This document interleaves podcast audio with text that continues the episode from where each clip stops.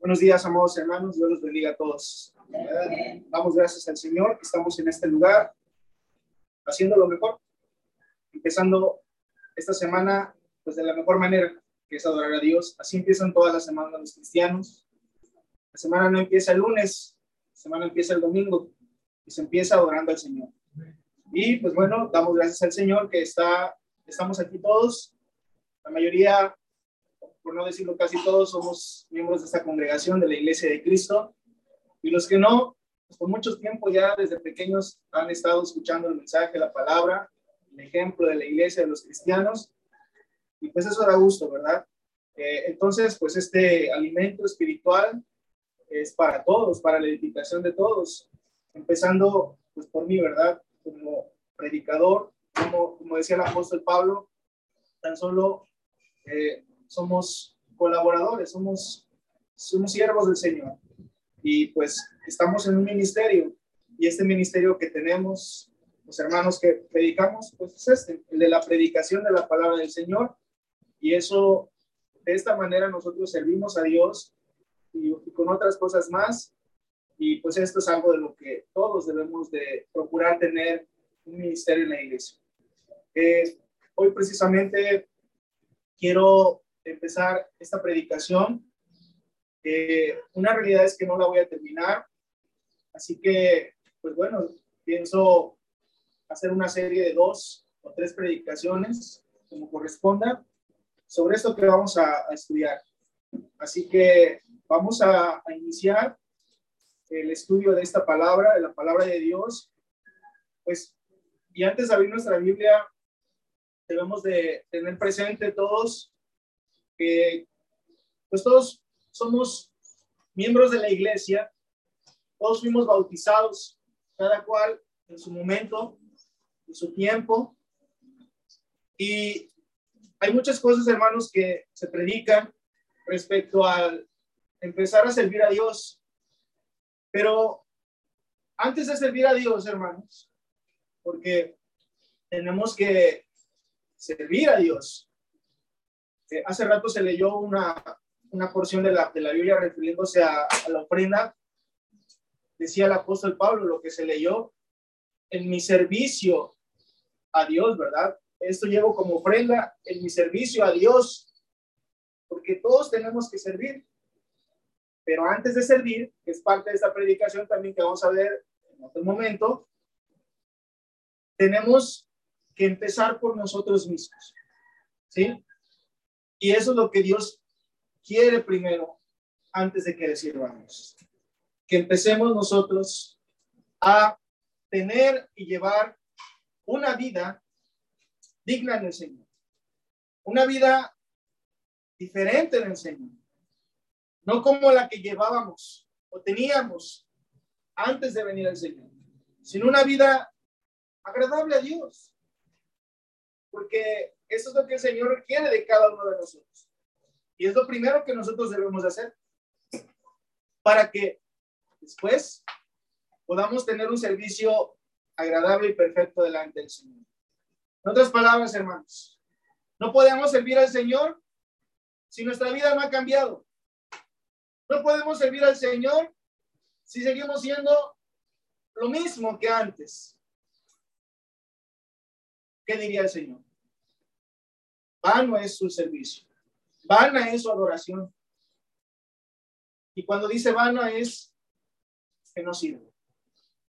Entonces, el servir a Dios en todo lo que hagamos en su iglesia, en esta vida, en esta tierra, tiene que ver o tiene que venir acompañado de nuestra vida, de nuestras acciones, de lo que vivamos y cómo vivamos en esta vida. Y por ahí vamos a empezar esta predicación. Por eso les decía, será dividida en dos o tres, quizás, serie, una serie de dos o tres, porque definitivamente el día de hoy no nos alcanzará el tiempo. Vamos a partir en una lectura, hermanos, que encontramos en Colosenses, capítulo número 3. Y vamos a leer el versículo número 1. Colosenses 3.1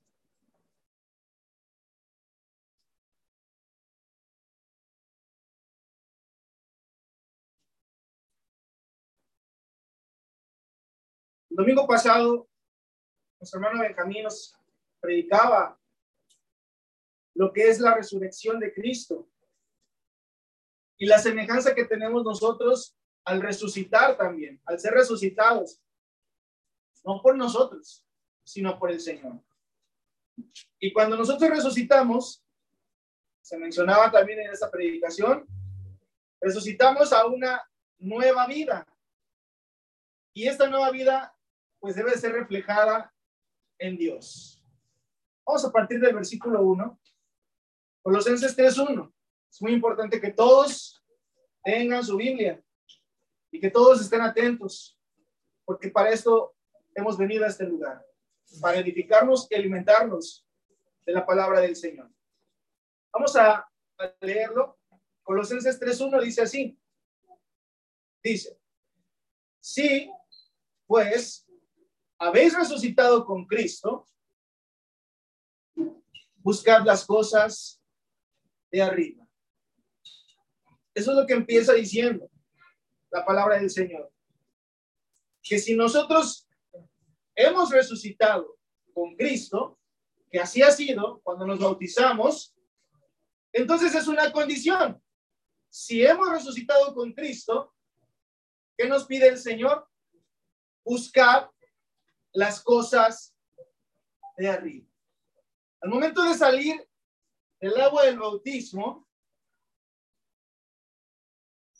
el primer momento, minuto, segundo, día, semana, mes, año de haberme bautizado, debemos de empezar a buscar las cosas de arriba.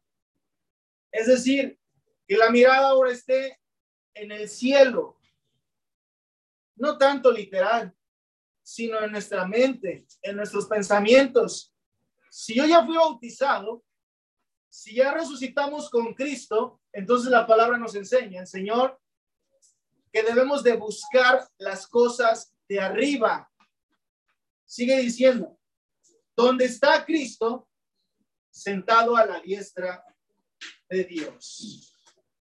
Entonces, nuestro pensamiento todos los días debe de estar en Cristo, en Dios. No debe pasar un día aunque un cristiano no esté pensando en Dios. Y pensar en Dios es saber que Dios existe y que Cristo está a su diestra. Porque todos los días oramos a Dios en el nombre de Cristo. Y si oramos a Dios en el nombre de Cristo es que estamos buscando y pensando en las cosas de arriba. Y por ahí debe de empezar nuestra vida. Porque antes de venir a Cristo, antes de ser resucitados con Cristo, ¿cuántos de nosotros lo hacíamos? Pregunto. ¿Cuántos orábamos a Dios? ¿Cuánto, ¿Cuántas veces orábamos por un nuevo amanecer? ¿Cuándo orábamos al anochecer? ¿Cuándo oraba por sus alimentos? cuando daba gracias a Dios por algo. No lo hacíamos, hermanos. Pero eso era en la vida pasada. Por eso ahora que estamos en Cristo y todos los que están en Cristo, los, los jóvenes que están viniendo a Cristo, deben de tener presente esto. Buscar las cosas de arriba, donde está Cristo sentado a la diestra de Dios. Dice el 2. Poned la mirada en las cosas de arriba, lo vuelvo a decir. Poned la mirada en las cosas de arriba, no en las de la tierra. Ahí está claramente nuestra mirada, nuestro pensamiento debe estar en las cosas de arriba, donde está Cristo y Dios. O Dios y Cristo a su diestra.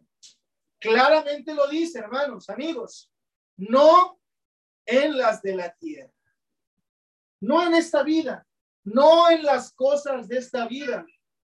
Estamos en este mundo, decían los apóstoles, pero no somos de este mundo. No andemos peleando el terreno, la casa, el auto, los bienes de esta vida. Porque eso es poner las cosas, poner la mirada en las cosas de la tierra. Y esto no corresponde a la vida del cristiano.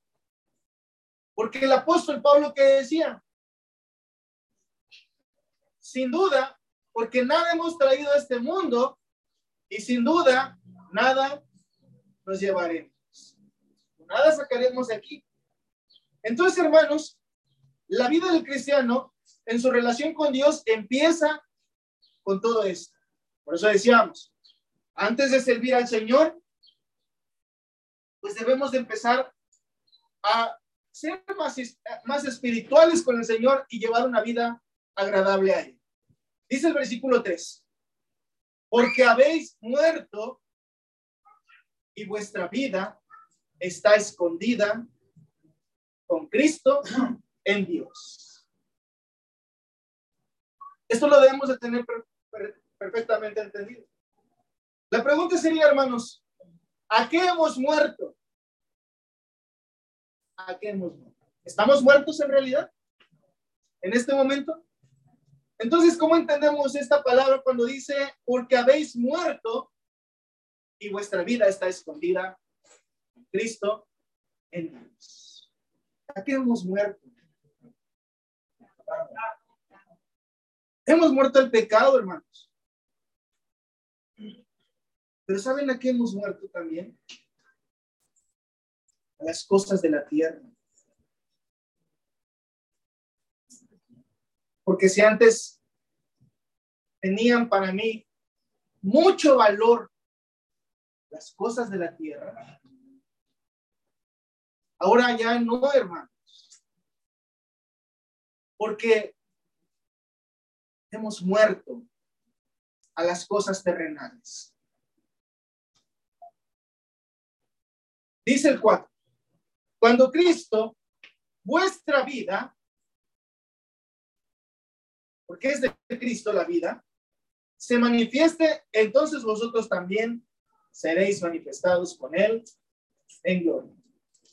En esta primera parte, hermanos, que nos invita el Señor, a que si hemos nacido de nuevo, a que hemos, hemos sido bautizados, debemos de empezar a tener pensamiento en Dios y no en las cosas de la tierra. ¿Sí? Vamos a complementar esta parte de esta primera parte de este capítulo que vamos a continuar leyendo. Les pido por favor pongan un separador, como siempre solemos recomendarlo, y vamos a buscar un pasaje paralelo, que es en Romanos capítulo 6, versículo 4. Miren lo que ahora veamos, lo que dice Romanos capítulo 6, versículo 4. Dice así, porque somos sepultados juntamente con Él, que es Cristo, para muerte por el bautismo, a fin de que como Cristo resucitó de los muertos por la gloria del Padre, así también nosotros andemos en vida nueva. Eso es lo que nos habla, lo que hemos estado hablando, del haber muerto, como dice este versículo, que fuimos sepultados con Cristo en el bautismo para muerte, a fin de que como Cristo resucitó de los muertos por la gloria del Padre, así también nosotros andemos en vida nueva. Debe de ser una vida diferente, hermanos. No podemos llevar una vida igual que como la teníamos antes. Tenemos que llevar una vida diferente y esa vida se tiene que ver reflejada. Y tenemos que ver reflejado lo que hacemos, no para que el hermano o la hermana o en la iglesia lo veamos, sino para que Dios vea sus obras y vea su vida. Y por ahí debe de tener, eh, por ahí debemos de empezar a cambiar nuestra mente después de bautizarnos. Porque después del bautismo no debemos de ser los mismos, debemos de tener un pensamiento, una aspiración, como dice el apóstol Pedro, de una buena conciencia a Dios, una nueva buena conciencia a Dios, temerosos del Señor. Antes de bautizarnos, no temía al Señor. Y no tener temor a Dios es lo que me hacía hacer muchas cosas del mundo, terrenales. Pero ahora después de bautizarme, debe de haber temor de Dios en todos. Porque vamos a verlo más adelante. También el Señor reprende y castiga, porque si son mandatos, se deben de obedecer. Y si no se obedecen, viene la reprensión del Señor, no de nosotros, sino del Señor. En Gálatas capítulo 2, versículo 20, adelante, Gálatas capítulo 2, versículo 20.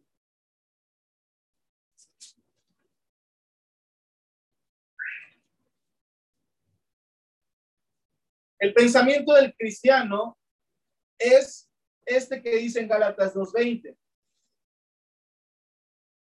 Dice así, con Cristo estoy juntamente crucificado, como ya lo vimos ahí en, Romanos, que fuimos sepultados y resucitados con Cristo. Pero aquí en Gálatas dice el apóstol Pablo, con Cristo estoy juntamente crucificado. Hemos sido crucificados con Cristo. Dice el, el 20. Y ya no vivo yo. Ya no vivo yo, mas vive Cristo en mí. Y lo que ahora vivo en la carne, lo vivo en la fe del Hijo de Dios, el cual me amó y se entregó a sí mismo por mí. Este debe de ser nuestro pensamiento no de este día nada más, el domingo, todos los días. Con Cristo estamos juntamente crucificados. Y ya no vivimos nosotros, dice la palabra, dice el apóstol. Mas vive Cristo en mí. Y lo que ahora vivo en la carne, ese pensamiento, lo que ahora vivo en la carne, lo vivo en la fe del Hijo de Dios. Bueno, hermanos, en esta primera parte de este libro de Colosenses, el Señor nos invita a que empecemos a tener un pensamiento diferente. Pero el pensamiento en Dios, en las cosas de arriba, diferente, va a venir acompañado con nuestras acciones. No de servicio a la iglesia, sino de todos los días. Decíamos, la última parte va a ser el servicio que tenemos que dar al Señor en la iglesia. Eso lo haremos en otro momento. Pero aquí estamos empezando a ver lo que el Señor quiere que nosotros hagamos. Si fuimos bautizados, tenemos de cambiar nuestra mente. Pero si tenemos cambiada nuestra mente, entonces debe de corresponder en nuestras acciones. Es por eso, vamos a ir nuevamente a Colosenses, que a partir del versículo número 5, el apóstol Pablo, pues ya dice claramente de las cosas, de cosas de las cuales debemos de quitarnos. Y también nos dice las cosas que debemos de tener presentes en nuestra vida. Colosenses 3, 5. Vamos a continuar con esta lectura. Dice así. Hacer morir, pues, lo terrenal en vosotros. Una pausa.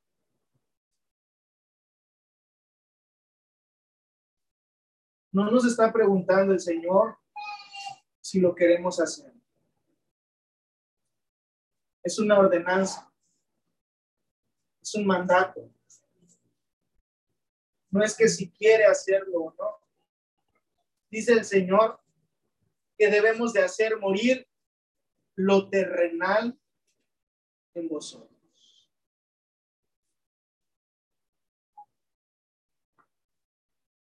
¿Y qué le llama lo terrenal el Señor? Hay una lista de algunas cosas que también las vamos a ir ordenando. Y es importante que de esto que está diciendo el Señor, que debemos de hacer morir, tengamos el entendimiento de todas las cosas. Porque a veces en la iglesia o en las iglesias de Cristo no se hablan precisamente estos asuntos de los cuales vamos a hablar más a profundidad si no nos quedamos nada más con la, la lectura de la palabra y el pensamiento de cada quien como lo entienda. Los adultos a lo mejor podemos tener un pensamiento más de, de esto que vamos a leer, pero los jóvenes a lo mejor no lo tienen o tienen otra idea de esto que vamos a leer. Pero bueno, dice la palabra del Señor. Dice, haced morir pues lo terrenal en vosotros. Dice ahí, fornicación, impureza, pasiones desordenadas, malos deseos y avaricia que es idolatría. Bueno, hermanos, en esta primera parte, bueno, dice el versículo 6 y 7, dice, cosas por las cuales la ira de Dios viene sobre los hijos, no sobre la gente que no conoce a Dios. La ira de Dios viene sobre los hijos de desobediencia, en las cuales vosotros también anduvisteis en otro tiempo cuando vivíais en ellas. Cuando vivíamos en qué? En lo que nos dice, ¿verdad? Fornicación, impureza, pasiones desordenadas, malos deseos y avaricia que es idolatría. Pero es ahí donde precisamente quiero resaltar esa parte en la cual nosotros nos quedamos nada más con la lectura y el posible entendimiento de estas cosas. Dice la palabra del Señor que debemos, los cristianos, los cristianos debemos de hacer morir estas cosas. ¿Cuál es la primera de ellas que dice? Fornicación. En otras palabras, hermanos, en ninguno de los cristianos, hombres y mujeres, debe de haber fornicación. Entendiéndose que la fornicación, y esto lo debemos de tener en claro todos, todos en la iglesia, desde los jóvenes hasta el mayor, la fornicación son las relaciones sexuales que se tienen sin estar casados. Eso es fornicación. Y el Señor nos está diciendo que todos los cristianos, los que nos hemos bautizado, en realidad todo el mundo, debe de quitarse la fornicación. Pero el Señor se lo pide a sus hijos. Y los hijos somos nosotros. Y lo que el Señor está pidiendo es que se quite, que deje las relaciones sexuales sin estar casado. ¿Por qué? Dicen seis cosas por las cuales ¿qué dice? La ira de Dios viene por tener relaciones sexuales sin estar casados. ¿Qué viene? Dice la palabra de Dios. La ira de Dios sobre los hijos de desobediencia. Claro. Porque si el Señor te está diciendo, naciste, con, resucitaste con Cristo, piensa en las cosas de arriba, quítate las cosas terrenales y cosas terrenales es la fornicación, pues debemos de ser entendidos. Porque el Señor no los está pidiendo. Pero un hijo de desobediencia es un hijo que oye esta palabra y no lo obedece. Y va y en la primera oportunidad que tiene, tiene relaciones sexuales con hombre o con mujer, sea hombre o sea mujer, sin estar casados. Y se consuma este pecado llamado ¿cómo? ¿Cómo se titula este pecado? Fornicación.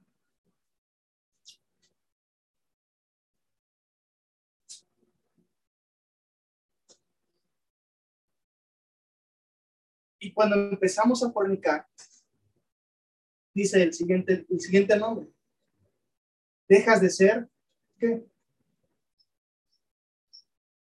Impuro. Ya no estás puro delante del Señor. Haced morir pues lo terrenal en vosotros. Fornicación, impureza, pasiones desordenadas. Vamos a entender este, este, este otro asunto terrenal. Pasiones desordenadas. Hermanos, esos primeros versículos, esto, perdón, esos primeros ejemplos, fornicación, impureza, pasiones desordenadas, son pecados sexuales que tienen que ver con la sexualidad, las relaciones sexuales. Cuando se tienen relaciones sexuales, viene acompañado también de lo que dice ahí. Son pasiones, pero pasiones, los cristianos deben de tener su vida ordenada en todo, hasta en las relaciones sexuales. Debe de tener su vida ordenada el cristiano, la cristiana. Hablo de general de los hijos de Dios. Porque cuando ya no está ordenada mi vida en lo sexual, entonces vienen las pasiones desordenadas. ¿Cuáles son las pasiones desordenadas? Miren que las hemos escuchado. O a lo mejor las hemos hecho en otro tiempo. Porque no tenía a Cristo. Porque no vivía conforme al Señor. Y el Señor ahora me ha limpiado, me, purificó y así quiere que me continúe. Hermano, pero eso significa que no, no debo de tener relaciones sexuales. ¿Sí? Pero conforme el Señor lo enseña. Conforme el Señor lo dice no conforme el mundo, lo dice. Porque tener relaciones sexuales no es pecado. Pero hay una manera, y ahorita lo vamos a ver. Por eso estamos, en, tenemos que empezar por nosotros mismos antes de servir al Señor. Porque si estas cosas no las he quitado en mi vida, entonces, ¿cómo voy a servir al Señor si sigo en fornicación? Si tengo pasiones desordenadas sexuales si no me conservo puro delante del Señor. Y dice el versículo que estábamos leyendo, cosas por las cuales la ira de Dios viene sobre los hijos de desobediencia.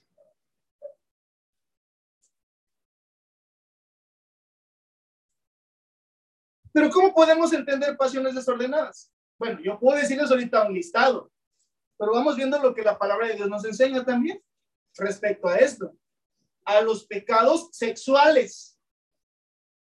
Los pecados sexuales no son exclusivos de los jóvenes, ni de los adultos.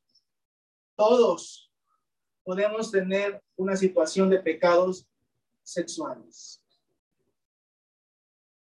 En Romanos capítulo 1, vamos a ver qué nos dice y a qué le llama impureza, pasiones desordenadas y una pasión desordenada es la fornicación. Claro está. En Romanos capítulo 1, vamos a leerlo. Versículo número 21 al 32. Acompáñenme en esta lectura. Romanos 1, 21 al 32. Dice así. Dice, pues habiendo conocido a Dios, Creo que se asemeja a nosotros, ¿no? Nosotros no conocemos a Dios, le conocemos. Aquí estamos adorándole. Ah, pues eso tiene que ver con nosotros también. Dice, pues habiendo conocido a Dios, no le glorificaron como a Dios. Ah, caray. Hay quienes conocen a Dios, pero no le glorifican como a Dios ni le dan gracias, ni le dieron gracias. Lo que decíamos, nuestra vida debe de reflejar esto. Conozco a Dios, debo de darle honra a Dios. conozco a Dios, debo de darle gracias a Dios, pero hay quienes no lo hacen. Hay quienes no quieren hacerlo después de haber sido bautizados. Dice el versículo 21, la segunda parte, sino que se envanecieron en sus razonamientos y su necio corazón, corazón fue entenebrecido. No doy gracias a Dios, no le honro a Dios, le conozco, pero dice que sus razonamientos, sino que se envanecieron en sus razonamientos. ¿Cómo podemos entender esto, hermanos? Que se envanecieron en sus razonamientos, en sus propios pensamientos. No se conformaron con lo que Dios nos pide, nos da, sino que escucharon la voz del mundo. Escucharon la voz de lo terrenal. Y dice la escritura que se envanecieron en sus razonamientos y su necio corazón fue entenebrecido. Es decir, empezaron a escuchar más al mundo que a Dios. En todo. Estamos teniendo primero el ejemplo de los pecados sexuales. De los asuntos sexuales. ¿Cuántas cosas en el mundo no nos dicen refiriéndose a lo sexual? ¿Cuántas cosas no nos dicen en el mundo? Refiriéndose a, los, a la sexualidad, al sexo, a las relaciones sexuales. Muchas. ¿Las han escuchado? ¿Las hemos escuchado? Muchas veces.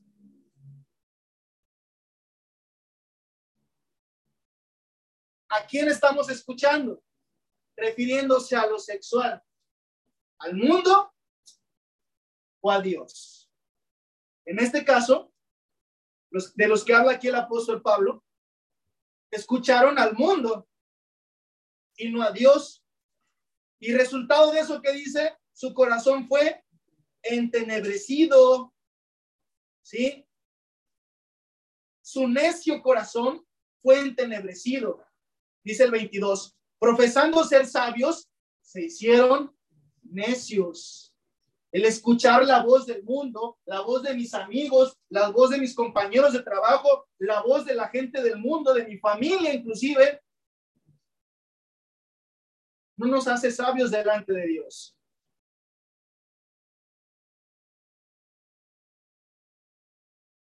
Veintitrés. Y ahí viene la consecuencia. Y cambiaron la gloria de Dios. Cambiaron la gloria de Dios incorruptible en semejanza de imagen de hombre corruptible, de aves, de cuadrúpedos y de reptiles. Cuando no se escucha la voz de Dios y se escucha la voz del mundo, cambiamos a Dios por el mundo. ¿Y qué resultado vamos a tener? Lo vamos a leer. Cuando dejamos de adorar a Dios, cuando dejamos de ver las cosas de arriba, cuando no buscamos a Dios y a Cristo que está a su diestra, y, cambiamos a Dios por el mundo, nuestro corazón se entenebrece delante del Señor. ¿Y qué leímos ahí en Colosenses? Y viene que la ira de Dios sobre los hijos de desobediencia. Y aquí está el ejemplo, vamos a ver. Dice el 24. Por lo cual, ahí viene la ira de Dios. Por lo cual también Dios los entregó a la inmundicia. ¿Entendemos esto, hermanos? Es para los cristianos. Aquel que cambia a Dios por el mundo, de donde fuimos rescatados, pues el Señor dice, pues te vas a, te voy a entregar a la inmundicia.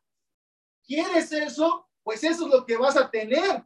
En otras palabras, por lo cual también Dios los entregó a la inmundicia en las concupiscencias de sus corazones, de modo que deshonraron en, en sí, deshonraron entre sí sus propios cuerpos. Ah, ¿Quieres las pasiones desordenadas, las, pasiones sexuales desordenadas? Bueno, si eso es lo que quieres, Dios, que es soberano, que es el juez justo y que tiene toda autoridad, pues entonces dirá, como lo vamos a leer, entrégate a esas pasiones. Sigue en eso. Vuélvete a revolcar en el lodo. ¿No quieres estar con Dios? ¿No quieres ordenar tu vida? El Señor nos deja. ¿Quieres eso? Bueno, ahí está. Y viene la ira de Dios. Seguimos leyendo. 25. Ya que cambiaron la verdad de Dios por la mentira. Cualquiera que te dice, ten relaciones sexuales desde ahorita, no pasa nada, hay preservativos. No vas a embarazar a tu novia, no vas a tener hijos. Empiezan los engaños. Y no digo que no es que no funcione sino ahí viene la tentación del tentador, que es el diablo. Y empieza el cristiano a oír la voz del mundo y no al Señor. Y dice el versículo 25, ya que cambiaron la verdad de Dios por la mentira, honrando y dando culto a las criaturas antes que al creador, el cual es bendito por los siglos. Por esto, porque no, porque cambiaron la verdad por la mentira, dice el 26. Por esto Dios los entregó a pasiones vergonzosas, pues aún sus mujeres cambiaron el uso natural por el que es contra naturaleza. ¿Qué quiere decir esto? ¿Cuál es el uso natural? de la mujer en lo sexual. El uso natural que Dios estableció es las relaciones sexuales entre hombres o en hombre con mujer. Eso es lo natural. ¿Sí? Eso es lo natural. Lo que Dios ha puesto. Pero como no se conforman a lo que Dios pone, empieza a haber pasiones desordenadas. Y dice que una pasión desordenada es que la mujer, pone el caso primero de la mujer, deja el uso natural. ¿El uso natural de qué? De tener relaciones con, un hombre.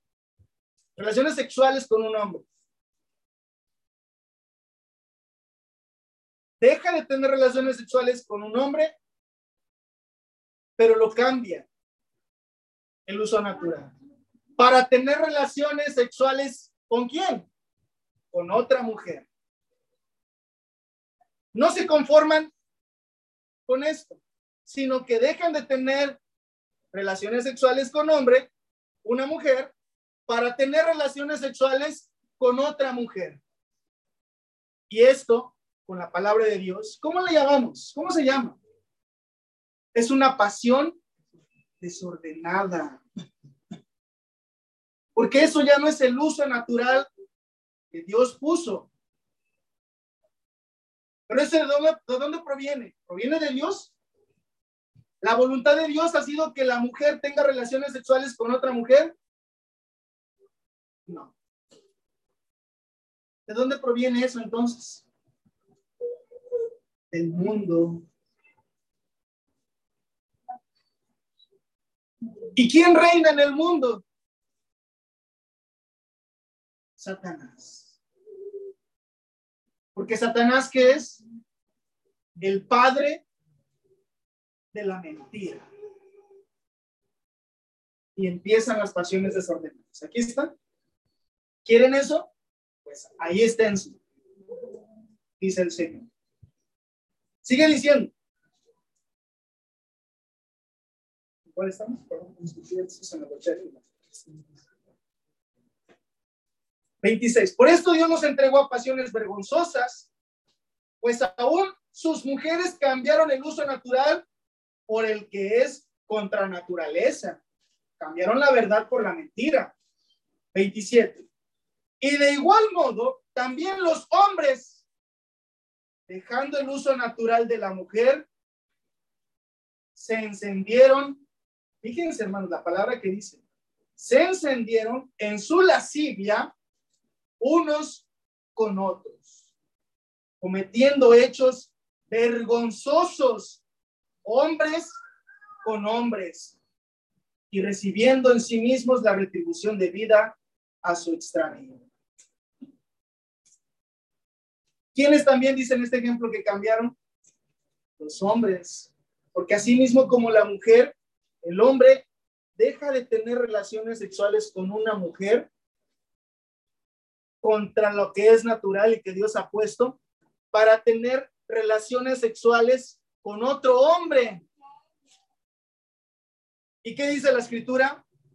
Son hechos vergonzosos. Pero esto nos lleva, hermanos, que hay una palabra ahí que, quisiera que fuéramos subrayando para ir entendiendo los, los, los, los significados verdaderos.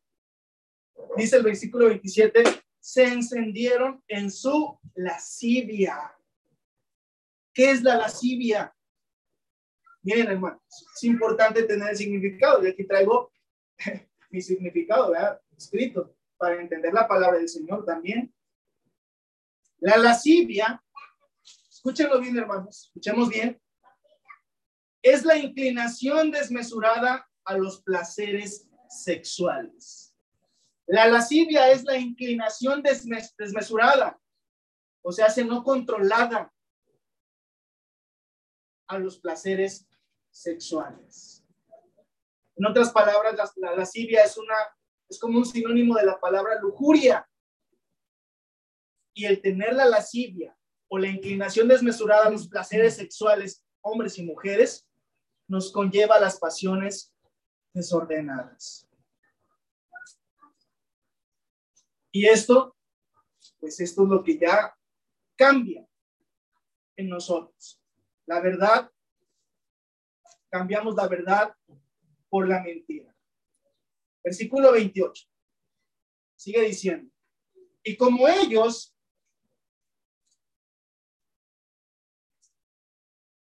dice, y como ellos no aprobaron tener en cuenta a Dios, en, muchas cosas de la vida, pero estamos hablando en el ejemplo de los, de los, de la sexualidad, de las relaciones sexuales en cristianos, dice, y como ellos no probaron tener en cuenta a Dios, Dios los entregó a una mente reprobada para hacer cosas que no convienen, estando atestados de toda injusticia fornicación, perversidad, avaricia, maldad, llenos de envidia, homicidios, contiendas, engaños y malignidades, murmuradores, detractores, aborrecedores de Dios, injuriosos, soberbios, altivos, inventores de males, desobedientes a los padres, necios, desleales, sin afecto natural, implacables, sin misericordia,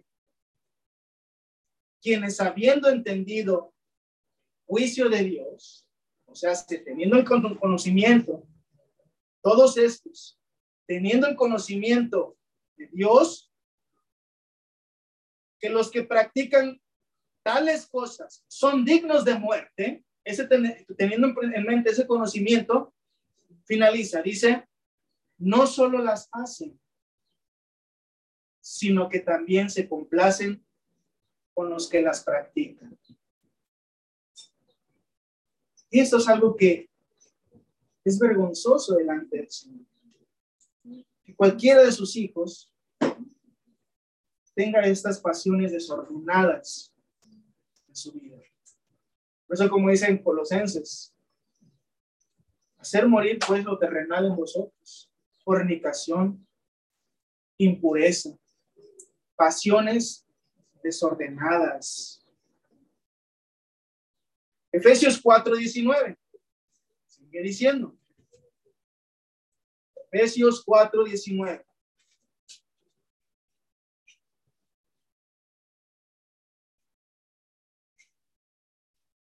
Efesios 4:19 dice, los cuales, después que perdieron toda sensibilidad, se entregaron a la lascivia. ¿Recuerdan el concepto que les dije? ¿Qué es lascivia?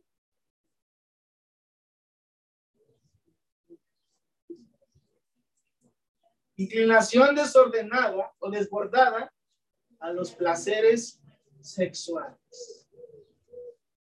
Entonces dice la escritura, dice, los cuales después que perdieron toda sensibilidad se entregaron a la lascivia, a las pasiones desbordadas sexuales para cometer con avidez toda clase de impureza.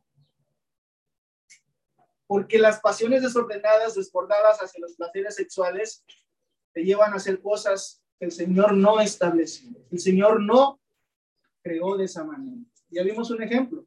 Tener relaciones hombres con hombres, relaciones sexuales hombres con hombres, mujeres con mujeres. Primera de Corintios 6, 9.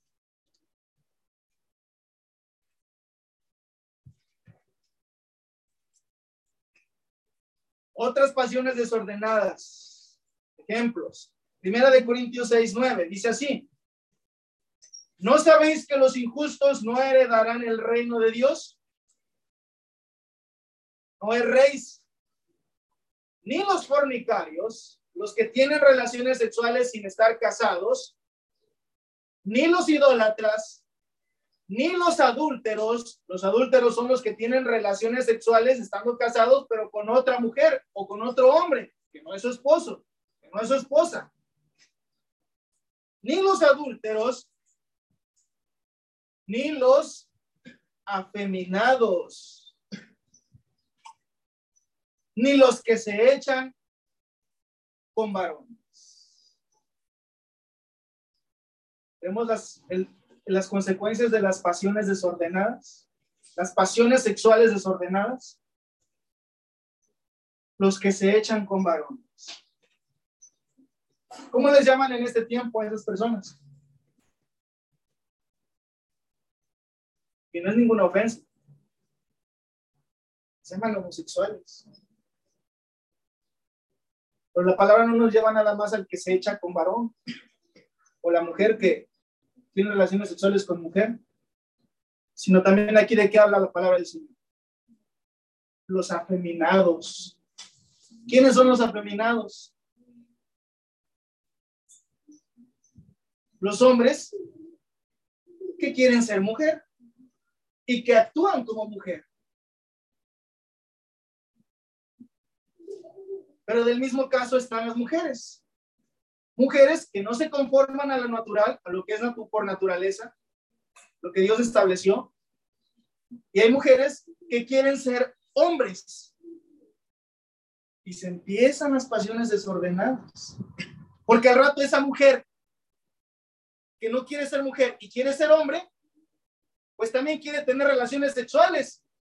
¿Y a quién va a escoger? ¿A otra mujer o a otro hombre? Y empiezan perversidades. De igual manera, ese, ese afeminado, ese hombre que no se conforma con ser hombre, sino quiere ser mujer, va a tener relaciones sexuales y va a buscar o mujeres o hombres. Y empiezan cosas de las cuales el Señor no ha mandado ni ha establecido pasiones desordenadas. Primero de Pedro 4, 3.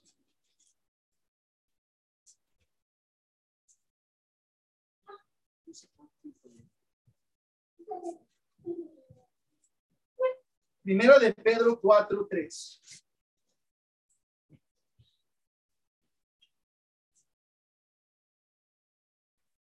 Dice el apóstol Pedro baste ya el tiempo pasado para haber hecho lo que agradaba a los gentiles.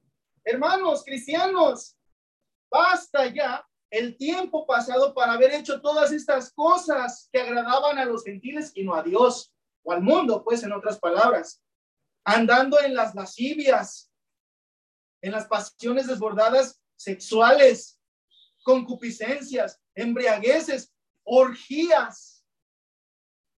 Otra pasión desordenada son las orgías. ¿Cuáles son las orgías? Las relaciones sexuales entre muchos hombres y muchas mujeres en un solo lugar. Vemos cómo el mundo nos lleva a todas estas cosas, hermanos, o nos quiere llevar a todas estas cosas. Las orgías es otra, es otro ejemplo de pasiones desordenadas, derivado de la lascivia, del tener, buscar tener sexualidad todo el tiempo y no conformarse a lo que Dios está, por lo que Dios está, ha establecido. Y dice el apóstol Pablo, Pedro, basta ya de estas cosas. Disipación, abominables idolatrías. ¿Saben lo que es el significado de la palabra disipación? Yo no lo había buscado con tanta precisión hasta este momento que quise preparar esta predicación. La disipación, hermanos, es el comportamiento de la persona excesivamente dedicada a los placeres y diversiones. Es decir, una persona que todo el tiempo está buscando la diversión y las pasiones, las fiestas, todo lo que le lleve placer, es un ejemplo de disipación. ¿Conocemos a algunas personas? ¿Así? Que todo el tiempo andan de fiesta en fiesta, de placer en placer, de embriagueces, de borracheras, de fornicaciones, de idolatría, de adulterio. Eso es disipación. Pero ya no pensemos en otras personas. Nosotros éramos así, ¿o no? Pero ¿qué dice el apóstol Pedro? ¿Cómo empieza este versículo diciendo? Baste ya el tiempo de haber, haber hecho lo que agradaba a los gentiles. El cristiano debe decir, basta, hasta aquí. No más porque el Señor no se agrada de esto.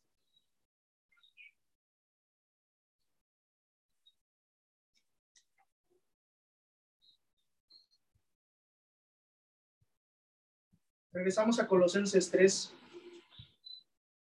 5.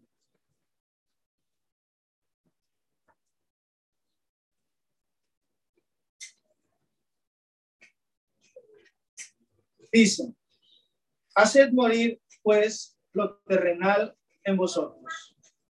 Fornicación, impureza, pasiones desordenadas, malos deseos y avaricia, que es idolatría, cosas por las cuales la ira de Dios viene sobre los hijos de desobediencia, en los cuales vosotros también anduvisteis en otro tiempo, cuando vivíais en ellos. Esto es lo que el Señor nos dice. Quitémonos esto. Pero el Señor es tan bueno y misericordioso con nosotros que no tan solo te dice, quítate esto, porque no te conviene, sino que nos dice, eso, las relaciones sexuales desbordadas en pasiones desordenadas, es lo que está mal. Pero el Señor también nos dice lo que está bien. ¿Sí? Y en ese sentido, es lo que quisiera que también el día de hoy, todos, desde los jóvenes hasta los mayores de la congregación, escucharan por la palabra de Dios cómo deben de ser las relaciones sexuales entre los cristianos. Hablo de los esposos, claro está, ¿verdad? En ese sentido. Primera de Corintios capítulo 7, Vamos a leerlo. Primera de Corintios, capítulo número 7, versículos del 1 al 5. Estos versículos que vamos a leer, hermanos, es lo que agrada al Señor en cuanto a las relaciones sexuales. ¿Sí? Esto es lo que es aprobado por el Señor, porque el Señor así lo estableció. Primero de Corintios capítulo 7, versículos del 1 al 5.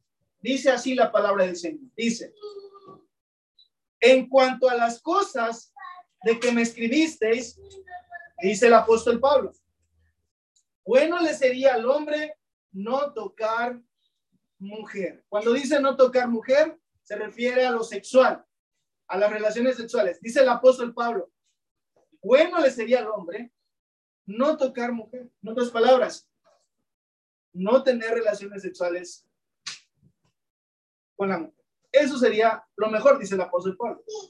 Pero no porque sea malo. Él tiene un consejo, ¿verdad? Vamos a leerlo. Dice el versículo 2. Pero a causa de las fornicaciones, ¿qué decíamos que son las fornicaciones? las relaciones sexuales sin estar casados. Entonces dice el apóstol Pablo, bueno le sería al hombre no tocar mujer, pero a causa de las fornicaciones, es decir, porque puede haber fornicación entre los cristianos, un hermano con otra hermana o cualquier persona en el mundo, hombre, mujer, hermano, hermana, a causa de la fornicación, fornicar, tener relaciones sexuales, en lo cual, sin estar casados, ya es una fornicación y es un pecado delante del Señor y tiene su retribución, como ya lo leímos. A causa de eso, para evitar eso, para no tener el pecado de fornicación, ¿qué dice el apóstol Pablo? Dice, pero a causa de la fornicación, de las fornicaciones, cada uno tenga su propia mujer.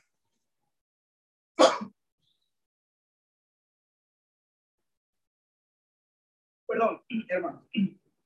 Cada uno tenga su propia mujer.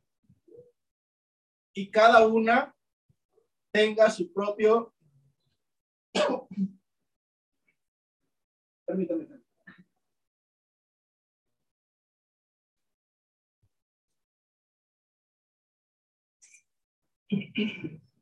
Gracias.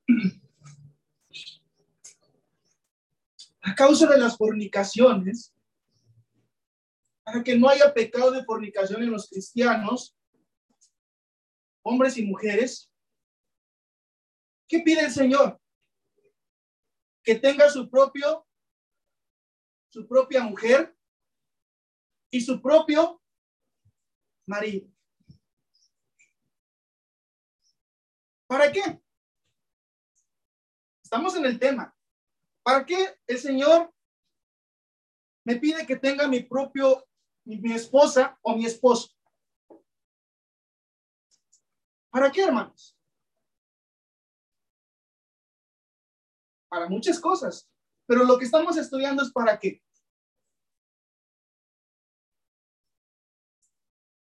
No se animan a decirlo, no es nada malo.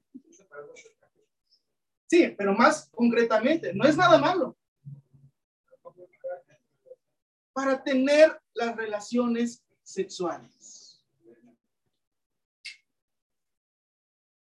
Voy a tener mi esposa, voy a tener mi esposo para tener relaciones sexuales. Claro, cuando ya estamos hablando de esposo, de esposa, de mujer, marido, es porque hay que un matrimonio porque hay un casamiento, porque están casados. Y eso es lo que el Señor pide a sus hijos. No que no tengan relaciones sexuales, sí que las tengan con su mujer, con su marido, a causa de las fornicaciones.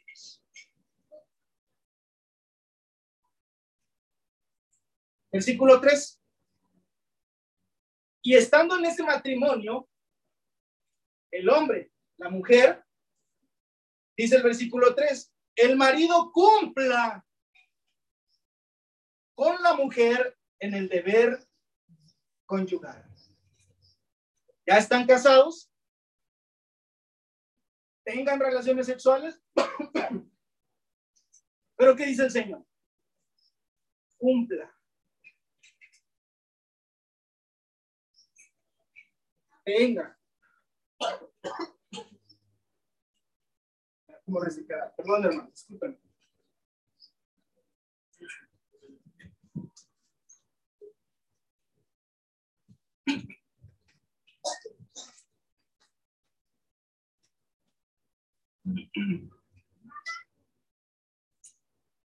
Cumpla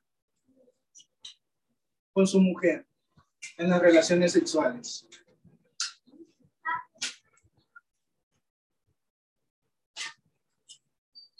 Dice el 3, y asimismo la mujer con el marido. También debe de cumplir la mujer con su esposo en las relaciones sexuales.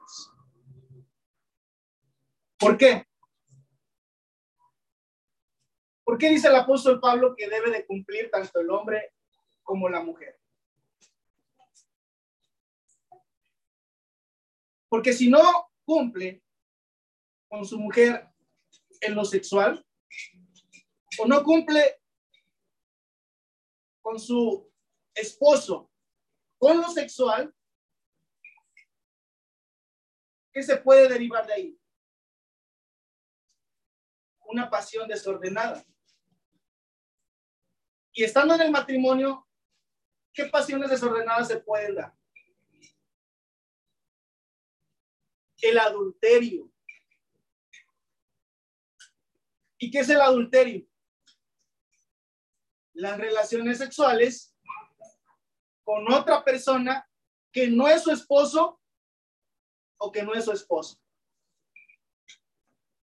Y ahí, pues hay otra pasión desordenada.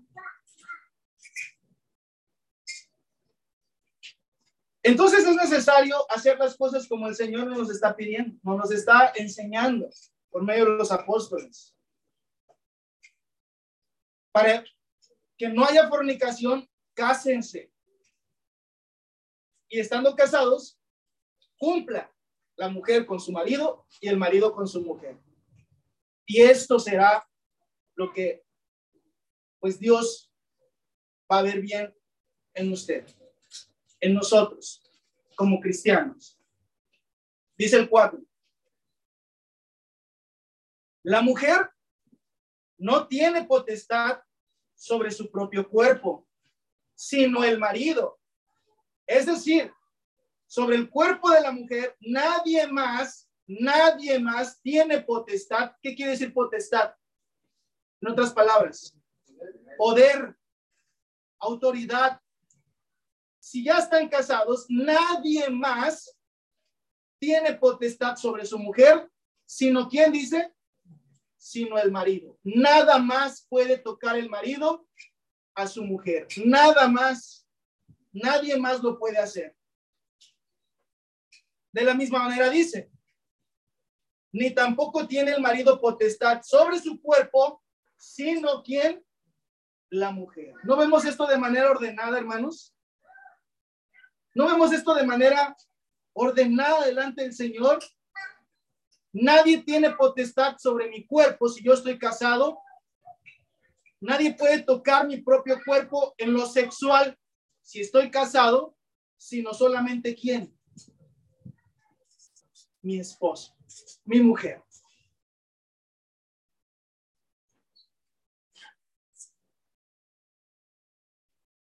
Cinco. No os neguéis el uno al otro.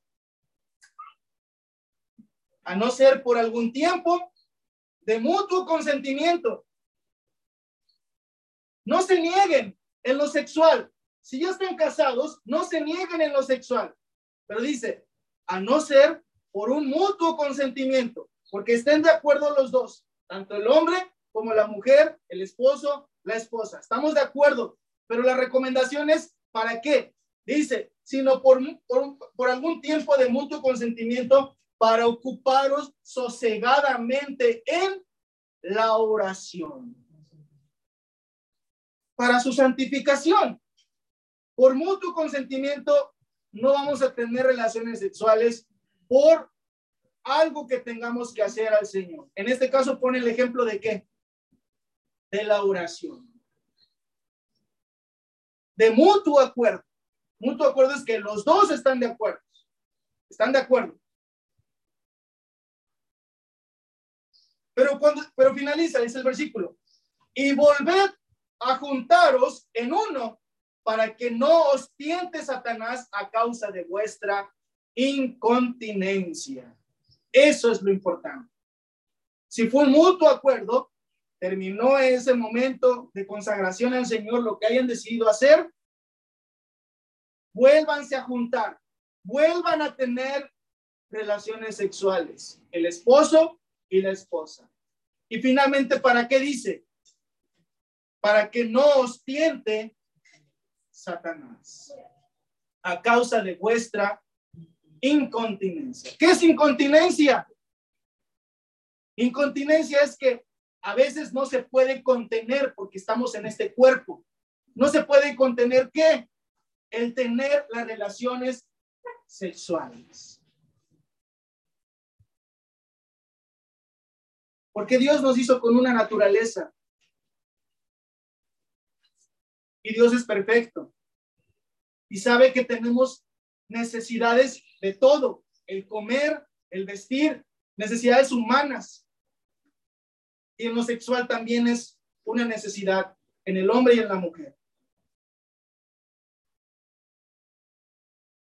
Pero por esa incontinencia que no puedo dejar de no tener, pues entonces vuélvanse a juntar.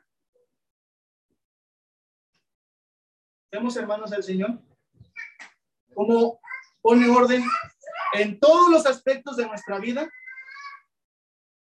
En todos los aspectos de nuestra vida pone orden el Señor. Esto es lo que debemos de hacer los cristianos. Ordenar nuestra vida en lo sexual. Para evitar fornicaciones, adulterios, orgías, lascivias, bueno, la lascivia es parte de, te lleva todo esto. Homosexualidades. Es lo que el Señor nos enseña.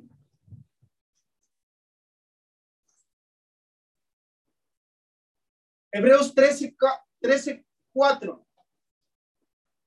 Hebreos 13.4.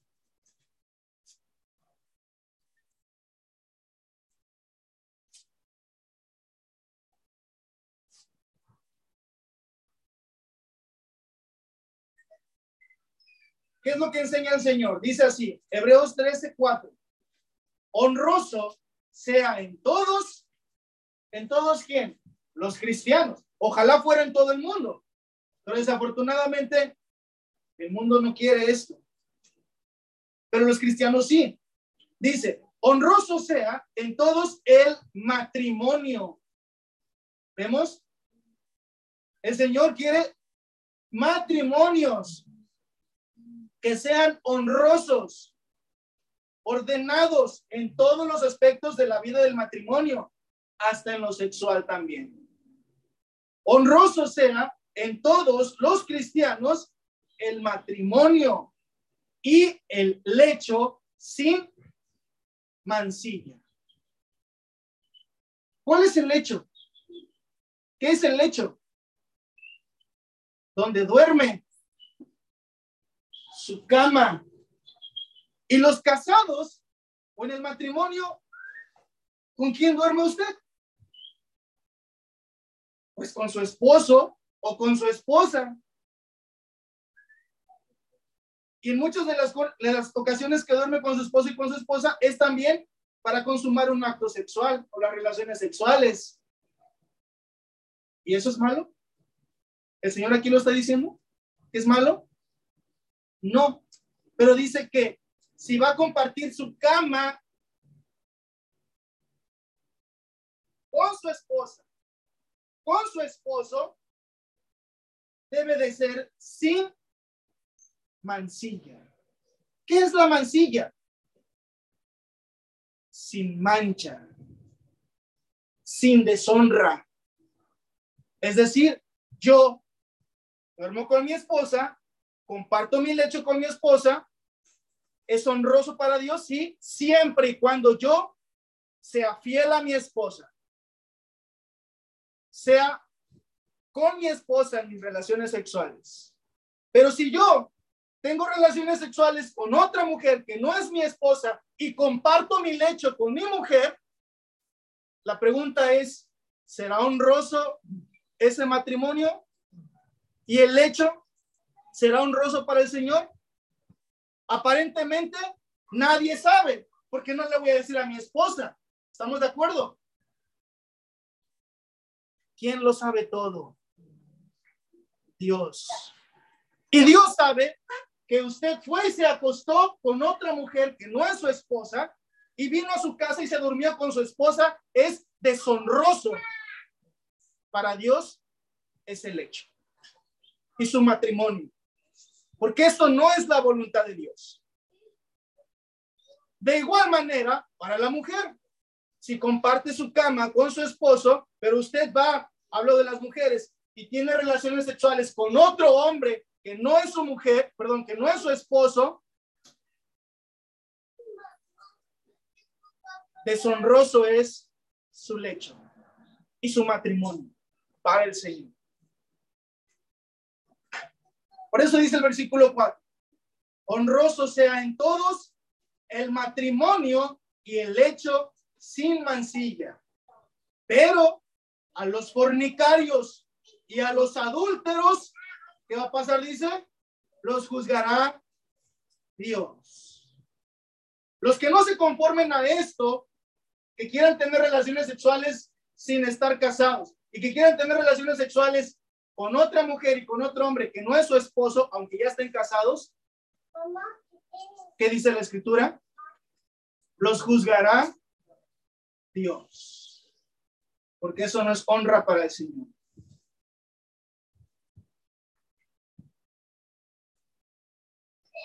Esto es lo que el Señor pide de sus hijos. Por eso en esta nueva vida tenemos que obrar de esta manera para con el Señor. En esta última parte de esta predicación, no voy a terminar ni siquiera la que traía para el día de hoy. Voy a quedar la mitad de la que traía para hoy, pero el tiempo está corriendo y no voy a extenderme mucho más. Quiero referirme a los jóvenes. Porque estas cosas se dan,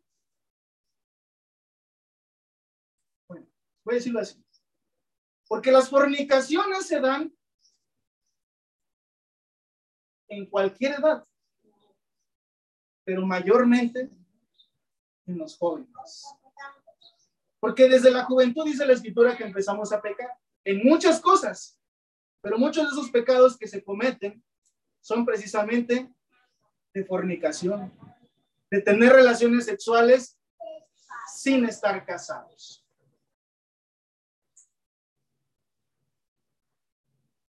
Y por eso esta predicación es para todos, porque hay hermanos y hermanas no tan jóvenes, jovencitos, jóvenes que están solteros también. No, tomemos esta palabra y llevémosla. Porque hay de todo en la congregación. Porque hay hermanos que tienen sus matrimonios, esposo y esposa. Obedezca lo que dice el Señor, lo que hemos leído. ¿Sí? Pero vuelvo a los jóvenes. Jóvenes. Y esto lo digo con mis palabras. Y voy a tratar de tomar un versículo para mencionarlo con la palabra del Señor. ¿Qué dice la escritura si mal no recuerdas en Eclesiastes, Eclesiastes, algo que deben entender ustedes, jóvenes, refiriéndose a esta parte de lo sexual. Dice la escritura, todo tiene su tiempo debajo del sol. Todo tiene su tiempo. Jóvenes, quédense con esta palabra todo tiene su tiempo. Fue, tuvieron tiempo de ser bebés, de ser niños, ahora son jóvenes. Y un día escúchenlo bien. Un día, ustedes también van a tener esta oportunidad. Dios obrará en su vida y van a tener la oportunidad de tener relaciones sexuales con una mujer o con un hombre, pero ya saben cómo lo tienen que hacer. Entre tanto eso no sucede, entre tanto no están casados y no están en las posibilidades de casarse, entonces, jóvenes, yo les pido, ¿verdad? Lo personal, y yo sé que hablo en palabras del Señor también, que hagan esto que el apóstol Pablo le decía a Timoteo. Primera de Timoteo 5:22. Primera de Timoteo 5, 22. Primera de Timoteo 5, 22.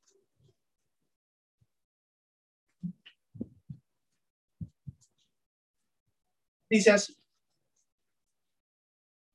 No impongas con ligereza las manos a ninguno, ni participes en pecados ajenos, jóvenes y hermanos, todos. No participen en pecados ajenos. ¿Cómo dice esta última parte? Jóvenes. ¿Cómo dice, hermanos?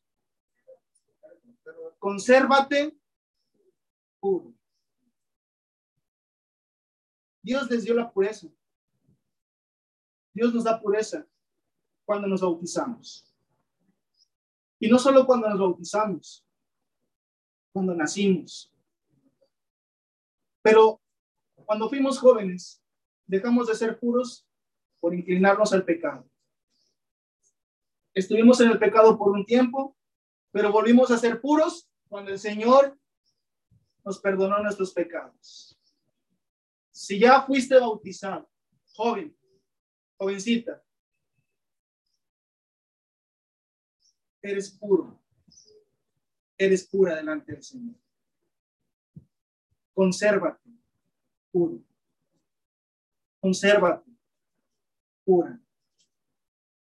No participes en pecados ajenos.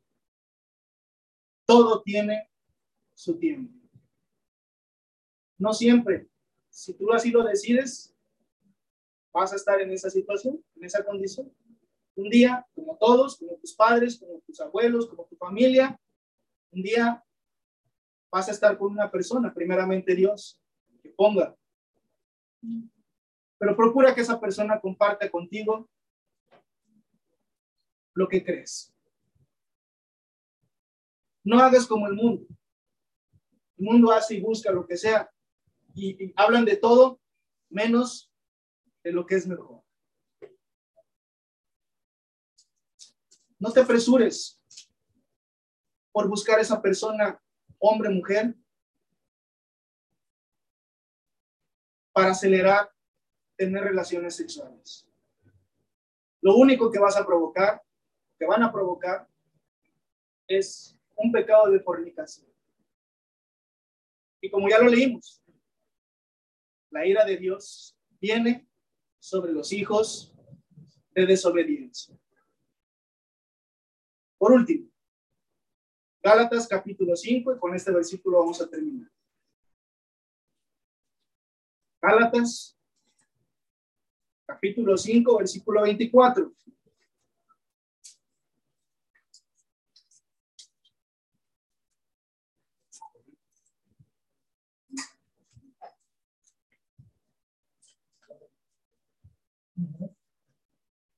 Gálatas 5, 24. Dice así. Pero los que son de Cristo han crucificado la carne con sus pasiones y deseos.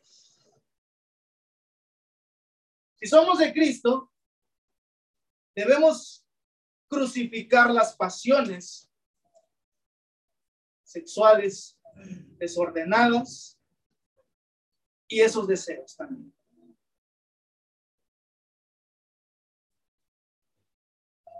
Consérvense puros, hermanos. Conservémonos puros. Los que estamos casados, obremos como lo que acabamos de leer. Conserve puro su matrimonio y usted también. Los que están solteros, consérvense puros. Todo tiene su tiempo. No oigan la voz del mundo en este asunto en este tema. Porque por oír la voz del mundo, ya vimos en Romanos, viene la justa retribución. Oigan la voz de Dios y sepan aguardar y esperar el momento. Todo tiene su tiempo debajo del sol. Que Dios los bendiga a todos.